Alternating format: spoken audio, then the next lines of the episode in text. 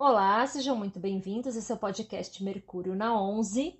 Eu sou Rafaela Luiz e hoje, com Planejando com os Astros do dia 20 de maio de 2022, sextamos com o último dia do Sol em Touro.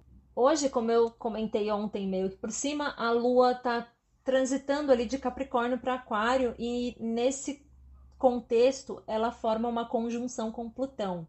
Então é um dia muito intenso nesse âmbito das emoções, especialmente do inconsciente.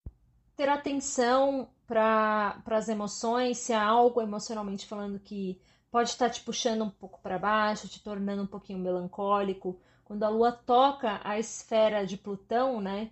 Plutão na mitologia é o equivalente a Hades, o, o deus do submundo, né? Por isso esse aspecto do inconsciente, quando a Lua forma um aspecto com Plutão, eu costumo, ou quando ela está em Escorpião, eu costumo chamá-la de Perséfone, que é a deusa, que é esposa de Hades, né, na, na, mitologia grega. E ela tem uma história muito interessante, porque o nome dela era Coré, quando ela era uma donzela, né, uma mocinha, filha de Deméter, que é a deusa que na ótica grega abençoava as terras com a colheita. Então, ela é uma deusa vinculada hoje à ideia da primavera e do verão, onde o sol brilha e a natureza fica resplandecente e tudo mais.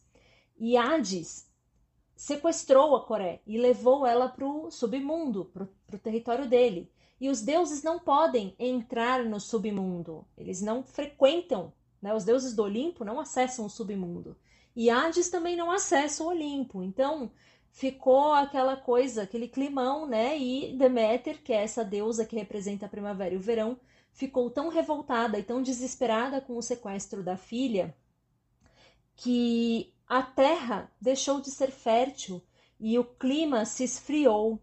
Então tudo começou a ficar muito difícil né, nessa história mitológica para os próprios seres mortais na Terra, né? O que está acontecendo? Começaram a fazer oferendas para Deméter e tudo mais, mas nada tirava essa tristeza de Deméter porque a pobrezinha da Coré foi sequestrada pelo Hades. E o único deus do Olimpo que frequenta todos os ambientes, nada mais nada menos, é Hermes, que é Mercúrio, o regente de Gêmeos e de Virgem ele é o único Deus que frequenta todos os lugares e ele tentou ali viabilizar um acordo, conversar com Hades, mas Hades estava muito reticente devolver Coré para o mundo emerso. No entanto, Júpiter fez uma proposta para Hades para que devolvesse e Hades acabou aceitando. No entanto, antes de devolver Coré, ele deu a ela um fruto, que é a romã, e a partir do momento em que Coré morde a romã, né, que é um fruto muito relacionado com a coisa da sensualidade, da sexualidade, da perda da inocência, ela se torna Perséfone. E quando ela emerge do, do reino de Hades, ela já não é mais a filhinha Coré de Deméter, né? E ela já não quer se distanciar de, Deméter, de, de Hades. Então, o que a história mitológica conta é que há períodos em que Perséfone fica no submundo com o esposo e há períodos em que ela fica no Olimpo com a mãe, enfim.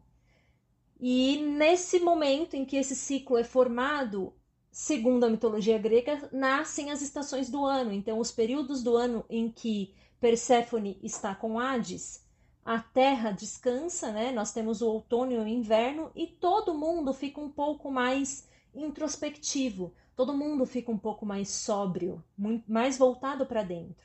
Essa ideia da Perséfone passar a gostar de Hades e aceitar Hades tem muito com a relação de você se encontrar com as suas sombras, né? Aceitar o seu próprio lado mais obscuro e buscar se integrar com ele, compreender que ele faz parte do ecossistema todo, né? Não existe mitologias, nenhuma mitologia, não existe só o Olimpo, só a luz do dia. A gente tem que entender essa coisa bem cíclica, né? Que é a própria vida, que é o nosso próprio inconsciente. Então, todas as vezes que eu vejo a Lua tocando Plutão, como agora ela está, apesar de estar em Aquário, né? Mas ainda está formando ali a conjunção com Plutão.